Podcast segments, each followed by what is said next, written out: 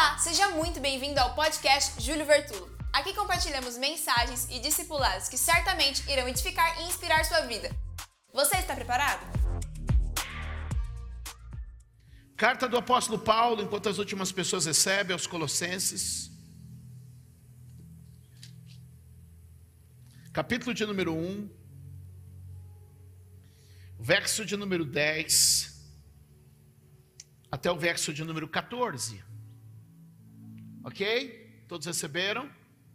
Todos acomodados? Teremos alguns minutos de muita graça de Deus aqui, eu acredito, nos próximos. Será maravilhoso. Podemos ler a palavra? Amém? Então agora todos tomem seus lugares, cessa todo o movimento na igreja. Aleluia. Isso para que vocês vivam de maneira digna do Senhor, em tudo possam agradá-lo, frutificando em toda boa obra e crescendo no conhecimento de Deus, sendo fortalecidos com todo o poder, de acordo com a força da sua glória, para que tenham toda perseverança e paciência com alegria, dando graças ao Pai que nos tornou dignos de participar da herança dos santos no reino da luz, pois ele nos resgatou do domínio das trevas e nos transportou para o reino do seu Filho amado, em quem temos a redenção, a saber, o perdão dos pecados. Aleluia! Esse é um texto muito importante. Esse é um texto muito importante. Ele consegue fazer um resumo, Paulo é um gênio, ele consegue fazer um resumo teológico da nossa posição em Cristo. Se você observar bem o texto, ele diz: para que você viva, ou seja, como você vive é diferente de como você vivia. Sete pessoas receberam, meu Deus. Como você vive é diferente de como você vivia. Significa que nele agora temos uma nova maneira de viver. Diga comigo, nele temos uma nova maneira de viver. Ou seja, a vida velha já não lhe pertence mais. Agora em Cristo tudo é novo. Ah, por favor. Você tem que celebrar o que está acontecendo. Vamos ler de novo o texto. Para que vocês vivam de maneira digna do Senhor e em tudo possam agradá-lo. Como? Frutificando, porque não são mais estéreos. Em toda boa obra, porque antes a obra era mal. E crescendo no conhecimento de Deus. O que ele está dizendo é o seguinte: eu quero que vocês entendam, a nova posição que vocês ocupam já não é mais a velha vida com as suas antigas obras, mas é a nova vida com os seus novos frutos. Levante a mão e diga: uma nova vida com novos frutos. E aí então ele diz, e nesses novos frutos, verso 11, sendo fortalecidos com todo o poder, de acordo com a força da sua glória, para que tenham toda perseverança e paciência Uh. Para que serve perseverança e paciência?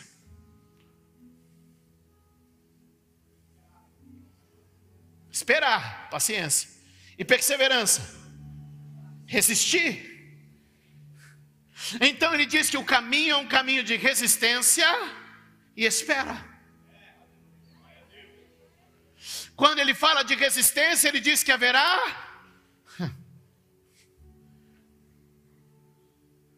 barreiras, obstáculos. Quando ele fala de paciência, ele está dizendo que vai ter o quê? Um tempo.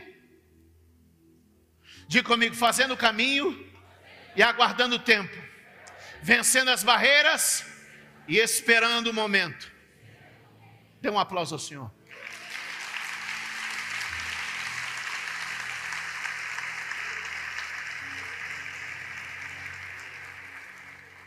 E aí ele diz então no verso 12: dando graças ao Deus é Pai.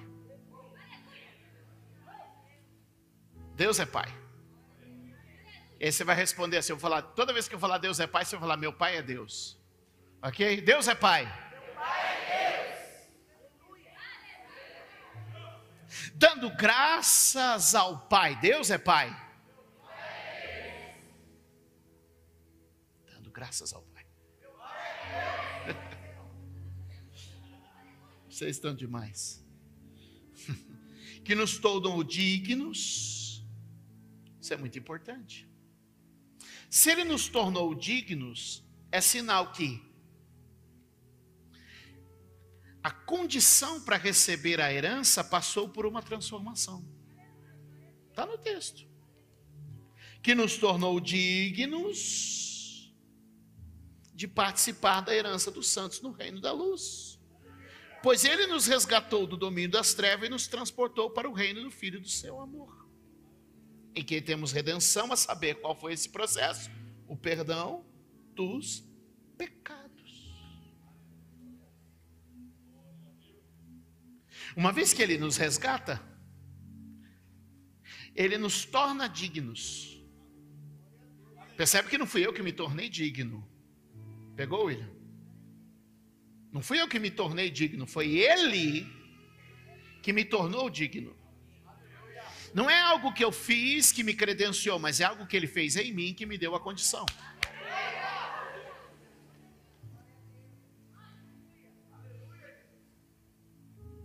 Como seria bom se a igreja aprendesse um pouco mais sobre justificação?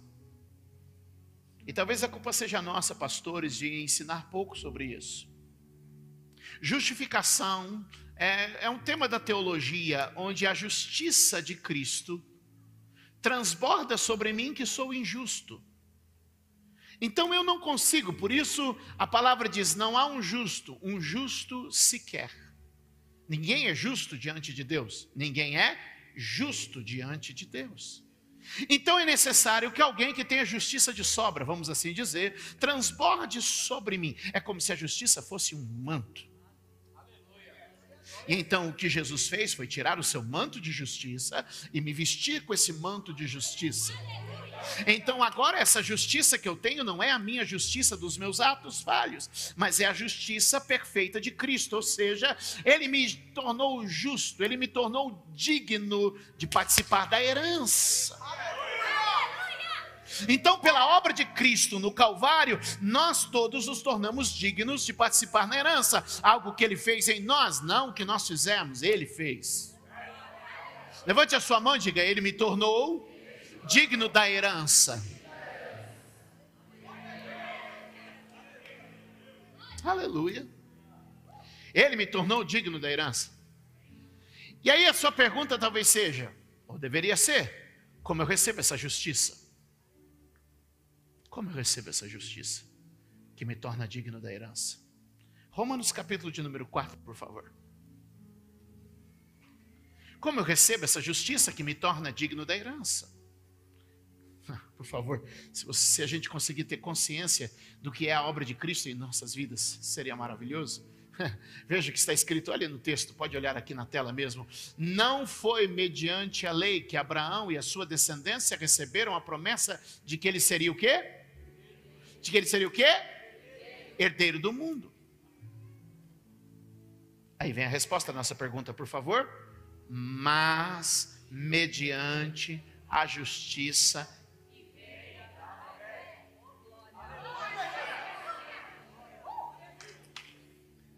Então qual é o ato que me justifica?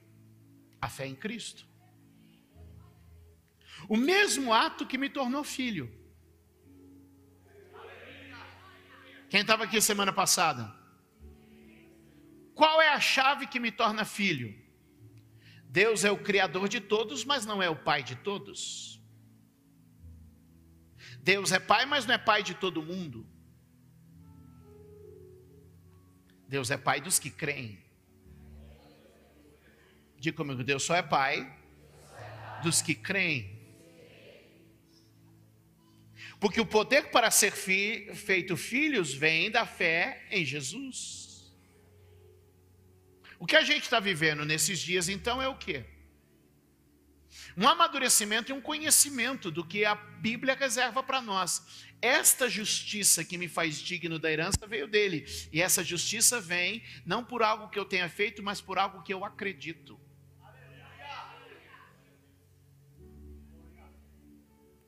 O problema é que nós, com os nossos esforços religiosos, estamos querendo alcançar justiça diante de Deus.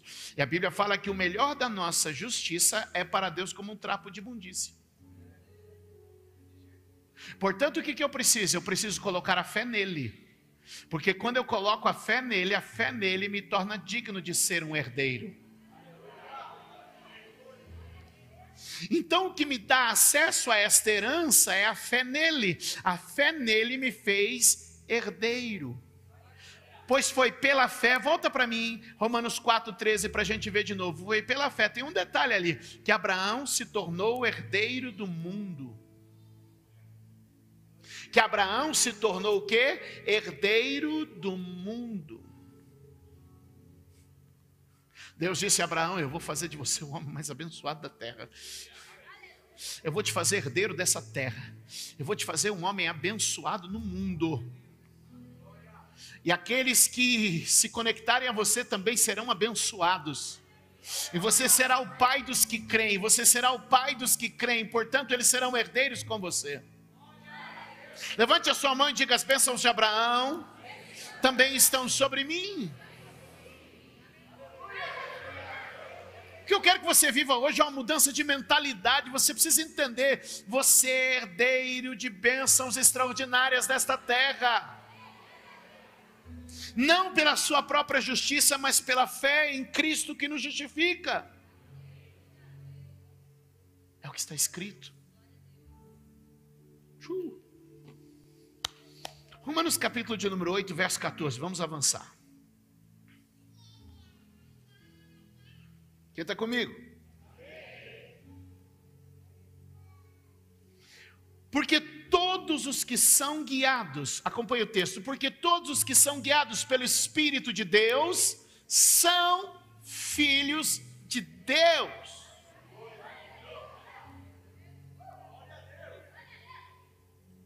Porque todos os que são guiados pelo Espírito de Deus são filhos de Deus. Verso de número 15 diz assim: olha só. Pois vocês não receberam um espírito que os escravize para novamente temer, mas receberam um espírito que os adota como pelo qual clamamos Abba,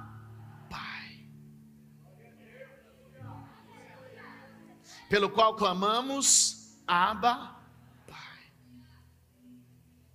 Uh, eu amo isso. Eu amo isso. Porque agora eu posso chamar Deus de Pai. Porque agora o Espírito Santo está me conduzindo a ter uma relação com Deus que é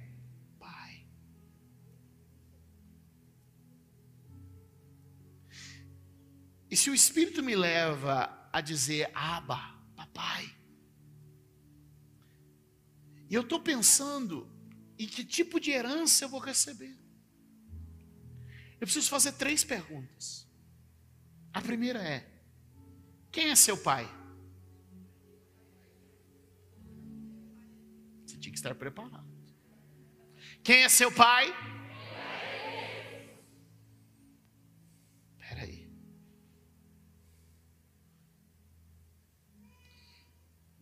Imagine o filho dos multibilionários que existe no mundo. Você olha para o rosto daquelas crianças e você vê a tranquilidade de quem sabe que nunca vai ter que entregar um currículo. É, agora da Copa você deve ter visto os filhos dos jogadores. Você viu o filho do Neymar, você olha para o rosto dele e fala assim: Este jamais saberá o que é entregar um currículo. Por quê? Porque o pai dele é o Neymar. Esses dias, a Kate, conhece Kate? Esposa do Will? Nora do Charles teve que ir à escola. Porque alguns meninos brigaram com o filho dela. E o menino disse assim: Você sabe que meu pai vai ser o rei da Inglaterra, né? Ele é filho do William. O pai dele vai ser o rei. E na consciência dele ele está dizendo: Meu pai vai ser o rei da Inglaterra. O que eu vim te dizer é que se a gente criar a consciência de quem é o nosso pai, quem é seu pai?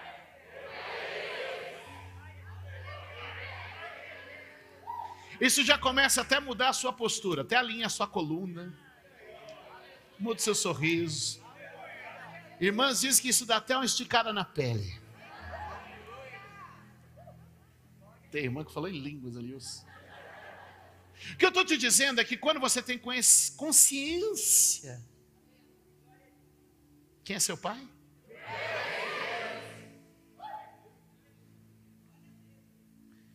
Aí a gente entra numa segunda pergunta que é importante. Tá, eu já sei que meu pai é Deus. Eu pergunto, o que tem o meu pai?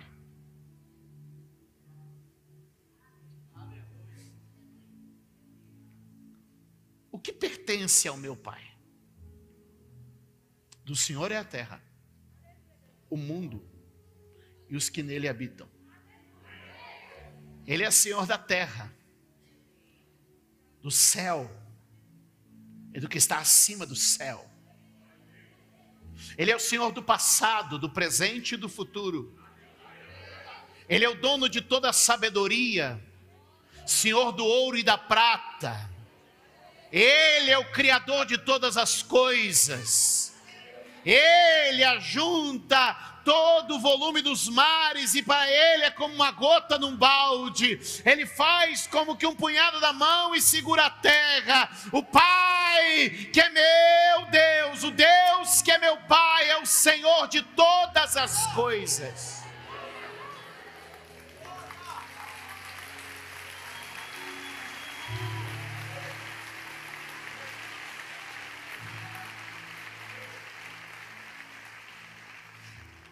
Chegamos a uma consciência muito importante. Amém? Meu Pai é Deus. Meu Pai é Senhor de tudo. Eu só não posso ser o menino imaturo. Você sabe quem é meu Pai? Porque a maioria de nós se comporta como uma criança imatura. Você sabe quem é meu pai?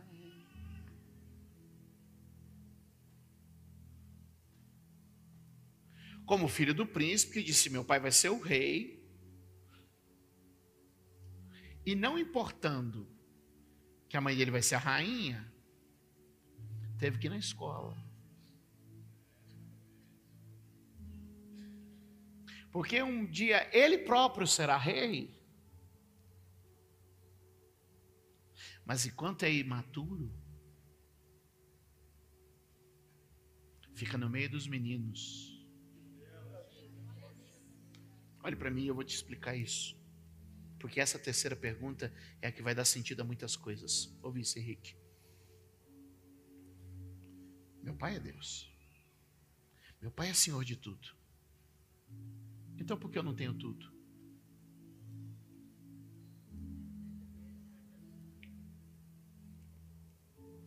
Meu pai é Deus. Meu pai é Senhor de tudo. Irmão, ele tem todas as vacinas, todos os remédios. E por que eu atravesso enfermidades? Quem entende isso? Graça. Ele é dono do ouro e da prata. E porque nem sempre pagar as contas é fácil.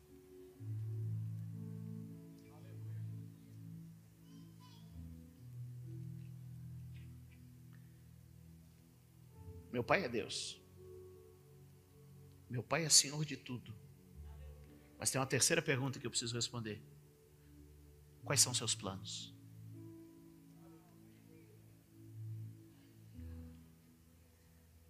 Porque quando os soldados vêm prender Jesus no Getsemane, sabe o que ele diz?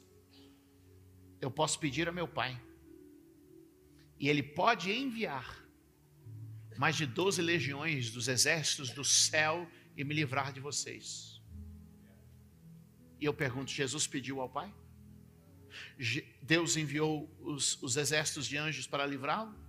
Porque, embora Deus fosse o Pai de Jesus e ele tivesse as 12 legiões que pudesse mandar, havia um plano. Só isso aqui já era para nós ir embora para casa.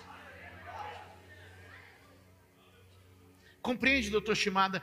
Quem é teu pai? Deus. O que, que ele tem? Tudo. E por que algumas coisas acontecem e outras não? Porque ele sempre tem planos. Ele pode curar todas as enfermidades mas Ele tem planos. Ele pode suprir todas as necessidades, mas Ele tem planos. E a oração, irmão, de um filho maduro pode ser como a de Jesus no Getsemane. Pai, vai doer. Eu não gostaria de passar por isso. Mas contudo, não seja feita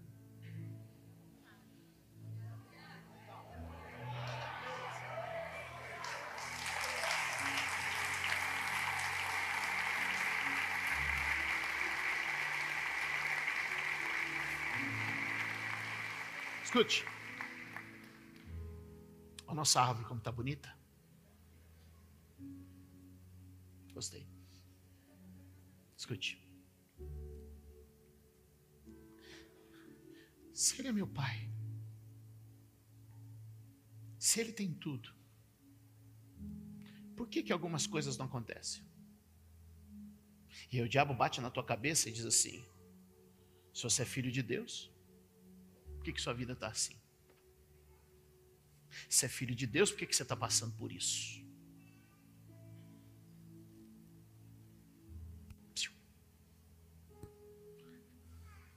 Meu pai é senhor de tudo. Meu pai tem tudo, seu Henrique. Mas ele tem planos. E os seus planos são de bem e não de mal são de esperança e futuro, não são planos de presente. Os planos de Deus são planos de futuro. A gente quer as coisas por causa da pressão do presente, mas Deus entrega pelos planos do futuro.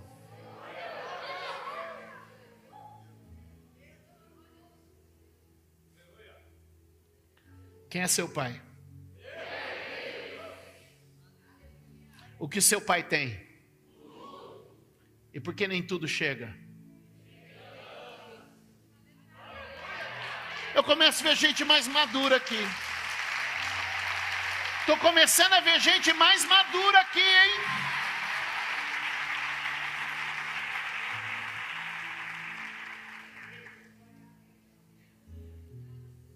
Estou começando a ver gente mais madura.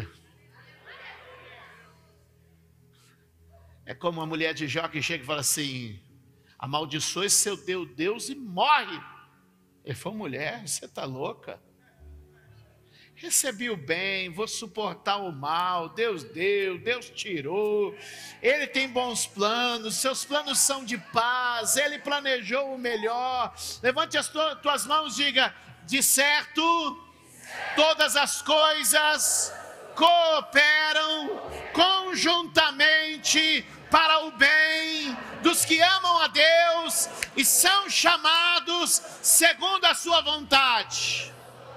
Tudo coopera, tudo coopera, tudo está sendo construído de maneira em que o plano do Pai seja perfeito para mim e para você. Alguém diga amém nessa casa, por favor.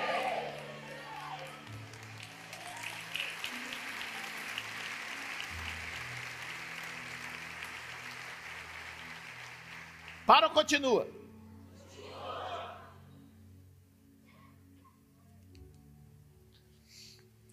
Uma vez que estamos tão perto dessa herança, a gente precisa tomar um certo cuidado. O que, que eu disse? Porque existem duas armadilhas na vida de todo mundo que põe a mão numa herança. Existem duas armadilhas na mão de todo mundo que põe a mão em uma herança. Ouça.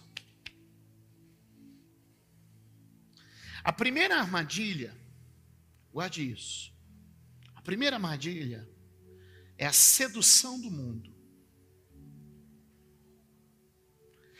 Você é de tal forma favorecido, e de tal maneira abençoado, que você começa a ser seduzido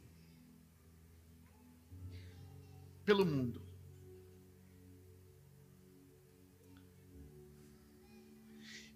Então você usa isso que lhe é favorável e acaba embarcando num caminho destrutivo. Deixa eu falar. Existem algumas pessoas que são capacitadas de dons e talentos como um presente de Deus. Mas muitas vezes são seduzidos pelo mundo a usar esses dons e talentos de maneira que sirvam a si próprio e corrompam sua alma. Então vim te dizer que hoje Deus está abrindo uma janela onde você está descobrindo e experimentando o poder da sua herança. Mas cuidado, para que você não seja seduzido como aquele filho pródigo que, com a herança nas mãos, saiu por aí gastando consigo mesmo e desperdiçando tudo que o pai havia lhe dado. Então existe um primeiro perigo que é ser seduzido e sair gastando, ser seduzido e sair ostentando aquilo que Deus lhe deu, e por favor, não pense apenas em dinheiro.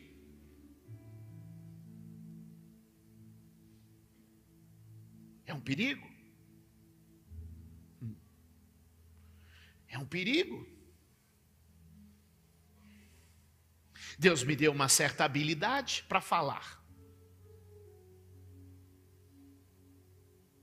Imagina se eu pego essa minha habilidade e ser político. Teve irmão que falou misericórdia. Mas o que eu estou dizendo, às vezes seduzido pela vida.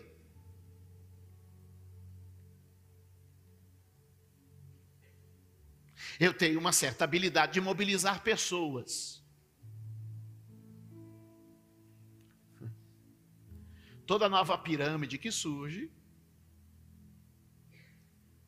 vem alguém dizendo: descobri um multinível agora, pastorzão, o senhor podia entrar.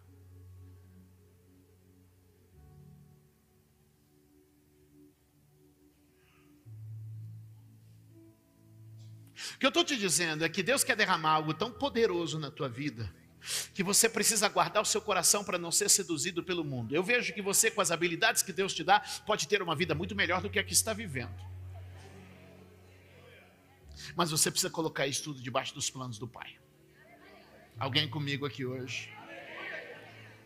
O segundo perigo que muitos de nós vivemos e experimentamos, ouça isso aqui.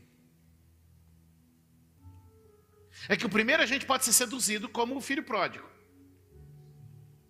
O segundo é que a gente pode ser, de alguma maneira, prejudicado pela nossa alma e deixar de viver pelo medo o que Deus tem para nós.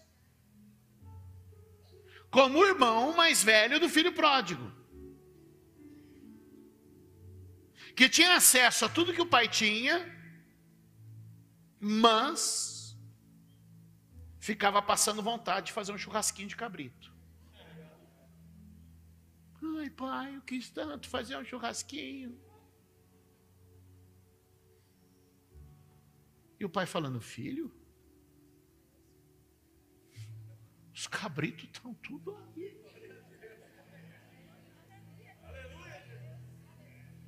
Os cabritos estão tudo aí.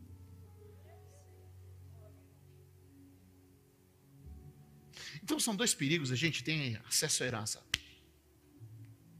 Guarda a tua alma para que você não seja seduzido pelo mundo, mas também preserva a tua mente para que você não seja enganado pela timidez. Porque no Apocalipse, no meio da lista dos pecados pesados, Deus ainda coloca timidez. Tímidos não entram no reino. Porque às vezes a gente está tão tímido que não pega um cabrito.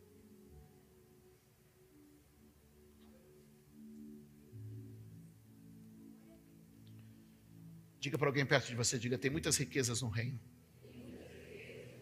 Diga, você não vai ser seduzido, nem intimidado.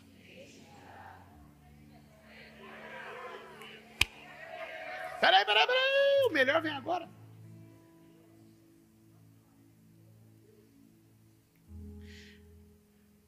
Quase terminando.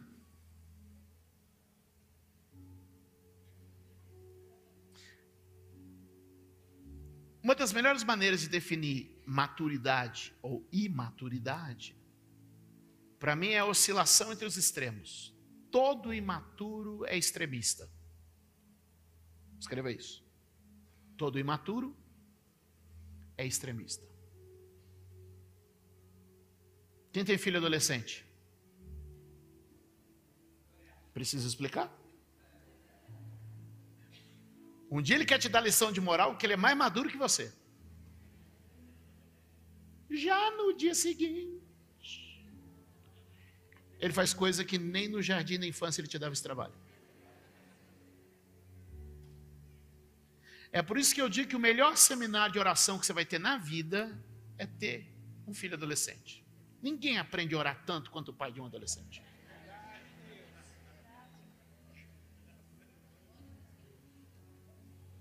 Hugo está aí já? Eu vi ele, estava por aqui. Deve ter alguma atividade. Deus abençoe Hugo. Mas o que é a imaturidade? São os extremos. O pêndulo dos extremos.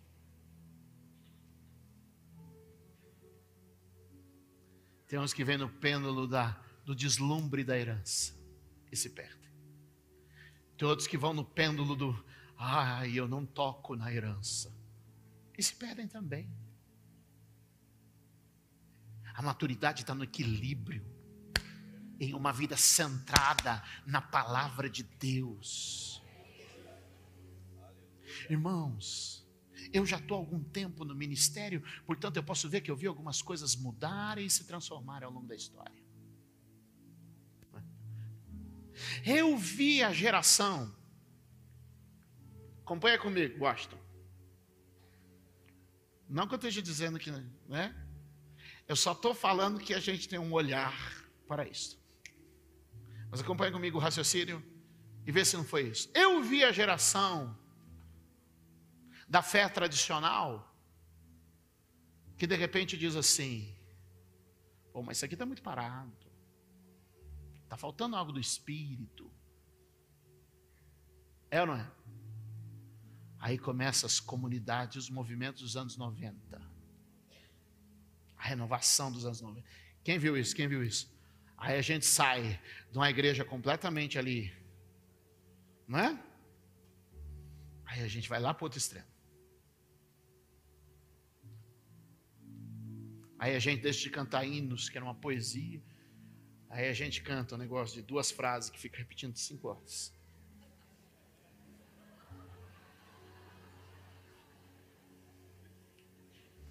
E aí tem os gestos, né? Fazer, beber, dormir.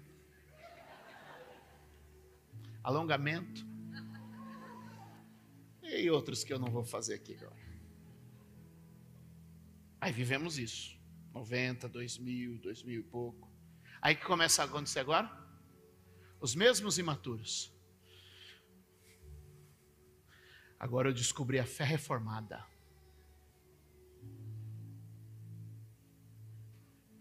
Sou contra o movimento eclesiástico, agora eu descobri que Jesus. Né, né, Onde está a imaturidade? Nós!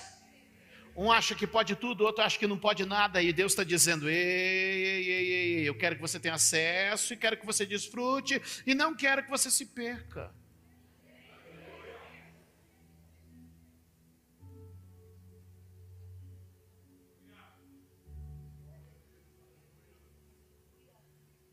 Eu sei que é mais fácil pregar no reteté e dizer receba, receba, receba. Mas é melhor, eu prefiro assim. Diga comigo, a sedução do mundo não me levará a usar mal. A timidez da alma não me impedirá de usufruir. Diga, debaixo da vontade de Deus, que é meu Pai, eu viverei com plenitude a minha herança. Dê um aplauso ao Senhor.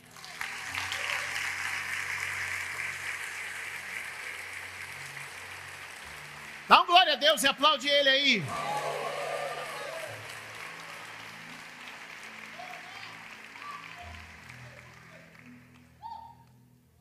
Cinco coisas que eu quero que você anote e o louvor já pode subir. Número um. Você foi adotado e por isso você está incluído na herança de Deus. Diga comigo, adoção. Guarde isso. Adoção. O filho adotado recebe direito à herança. Fomos adotados por meio de Cristo. Fomos santificados, diga santificação. A santificação tornou a nossa essência semelhante à do Pai. Deus é santo, seus filhos são santos. Por isso ele disse: de santo como eu sou santo. E a santificação é uma obra que ele fez em mim. Posso dizer, ouvir um amém? amém? Diga, adotado, santificado. Uma vez que você foi adotado e foi revestido da natureza do Pai, a terceira palavrinha que eu quero te entregar: autorizado. Diga comigo, adotado, santificado, autorizado. O que é autorizado? Autorizado é pegar o cabrito. Você não entendeu, vou ter que explicar de novo. Autorizado é desfrutar do cabrito, autorizado é pegar o que Deus deixou para você pegar. Sem se perder pela sedução do mundo, ou se intimidar pelas, pelos medos da alma. Tudo isso está nos textos que lemos, eu só estou simplificando. Se eu fui adotado, santificado e agora fui autorizado, sabe o que eu tenho que começar a fazer a partir daí? E é para isso que a gente tem acesso à herança. Eu preciso a partir daí manifestar o caráter do Pai. O termo ruios, herdeiro, maduro, é aquele que consegue fazer o papel do pai nos negócios. Diga comigo, fazer o papel do pai nos negócios. Esse era o conceito de ruios na antiguidade. Ou seja, meu pai era negociante de ovelhas. Então as pessoas negociam no mercado ovelha com ele e tal, a vida toda lanco, negociaram com ele. Aí meu pai vai ficando velho, ele vai saindo do negócio. E aí vem o Ruios, que é o filho e ele começa a entrar no negócio no lugar do pai. Essa é a figura de Ruios. O que, que acontece com Jesus? Ele vem à terra e diz assim: Crede que eu sou filho do meu pai? Crede pelas obras que eu tenho feito? Manifesta que você é filho maduro pelas obras que você realiza? Que eu vim te dizer, querida, que Deus te adotou, Deus te santificou, Deus te autorizou e agora Ele te liberou para fazer o que Ele faz. Por isso Jesus disse: Olha, quem crê em mim faz as obras que eu faço e ainda fará maiores, porque eu vou para o Pai. Vocês vão receber a autoridade do Espírito para realizar as obras do reino. Alguém pode dizer amém? Ah, por favor, recebe o que eu estou pregando aqui hoje. E quinto, é ter o papel fazer crescer a família. Como assim? Encontre outros filhos. Pregue Jesus para eles. Para que eles também creiam nele. E se tornem filhos de Deus. Porque uma coisa você tem que entender: herança no reino é completa, não é dividida. Se eu tiver um patrimônio de 3 milhões de reais e tiver um filho, quanto ele herda? Se eu tiver dois filhos, se eu tiver três filhos. Agora, no reino de Deus não é assim. Quanto mais filhos, isso não diminui sua herança. O reino cresce, a herança aumenta. Fica de pé, por favor.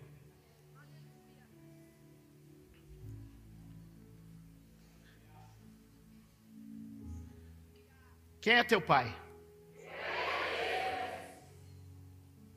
O que tem o teu pai? Quem recebe a herança que ele deixou para você?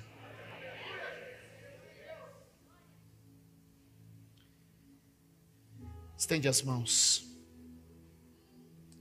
E isso para que vocês vivam de maneira digna do Senhor e em tudo possam agradá-lo, frutificando em toda a boa obra e crescendo no conhecimento de Deus sendo fortalecidos com todo o poder, de acordo com a força da sua glória, para que tenham toda perseverança e paciência com alegria, dando graças ao Pai, que nos tornou dignos de participar da herança dos santos no reino da luz, pois Ele nos resgatou do domínio, aleluia, das trevas e nos transportou para o reino do Filho do seu amado em quem temos a redenção a saber, o perdão dos pecados.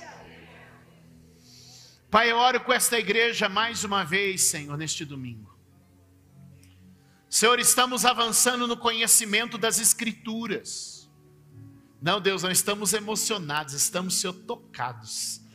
Estamos instruídos, estamos inspirados, estamos conscientes Deus é um Pai que nos deixou uma herança, uma herança santa, inatingível, imensurável, grandiosa, uma herança poderosa, tremenda, sobrenatural, uma herança extraordinária, acessível aos que creem em Jesus como Filho de Deus.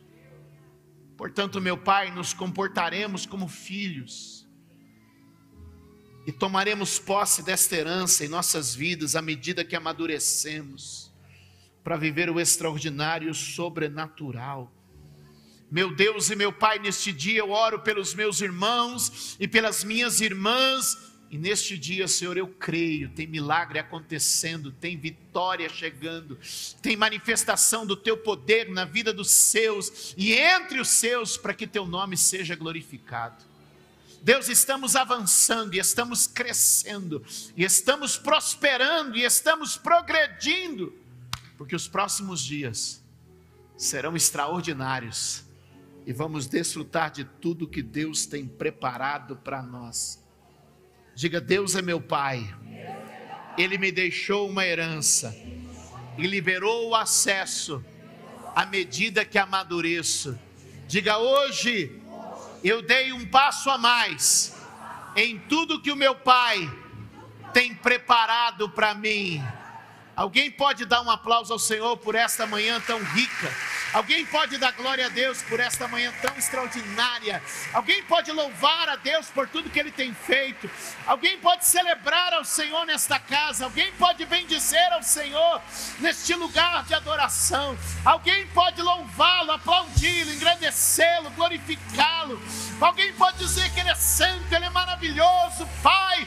Nós oramos nesta noite e manhã e cremos que o Senhor está liberando o caminho dos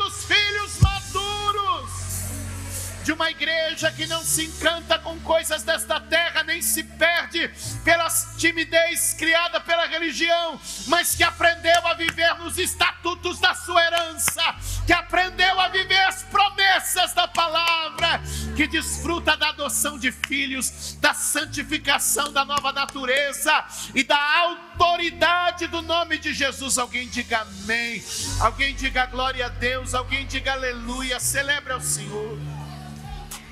Obrigada por ouvir mais uma mensagem. Deus abençoe sua vida.